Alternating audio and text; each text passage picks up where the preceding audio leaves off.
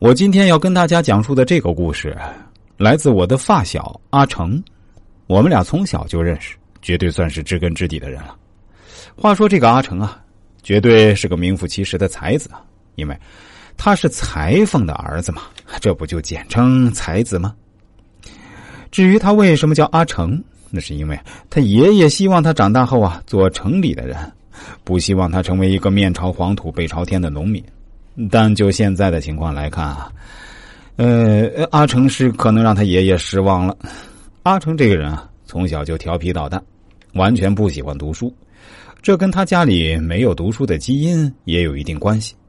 小时候的阿成就是成日里啊跟着别人去玩耍，比如今天去偷邻居家的枣吃，明天去别人家池塘里钓鱼吃，要么就去欺负比自己小的孩子。当然。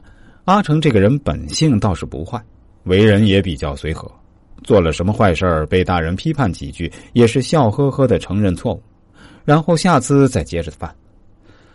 但因为他这个人比较油腔滑调，每天见人呢也是一副笑脸，所以邻居们对他倒也没什么特别坏的印象。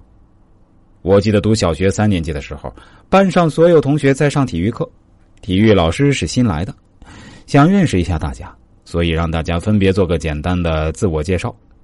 轮到阿成的时候，这小子直接就爬到一棵树上，然后对老师说：“我的特长是爬树。”老师当时就惊呆了，感情你小子是猴子变的呀？就这样晃悠悠的几年过去，眼看着就要到初三毕业的时候了。因为到了高中就不再是义务教育阶段，所以阿成心里也有点着急。但他不是想着去认真复习，争取考个高中。而是做了一件让人啼笑皆非的事那时候我们的中考就需要考体育了，体育是三十分，我记得很清楚。当时男生是考五十米短跑、引体向上以及立定跳远。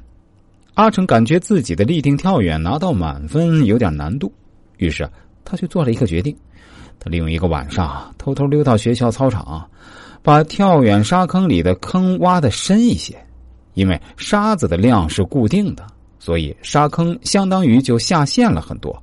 这样跳过去就不是在一个平面上跳远，而是往下跳。那当然可以跳得更远一些了。但是到了中考体育的那一天，学校忽然宣布我们班上不是在本校考试，而是在另外一所中学的操场上去考试。这可把阿成给气的呀！也就是在去那所学校考试的路上，阿成把自己挖沙坑的事儿告诉我的。但那次立定跳远的时候啊，阿成居然发挥的很不错，正常一跳也拿了个满分。他早知如此，何必当初嘛？然而这也没什么卵用，因为阿成的文化成绩实在是太差了。中考后他没有考上高中。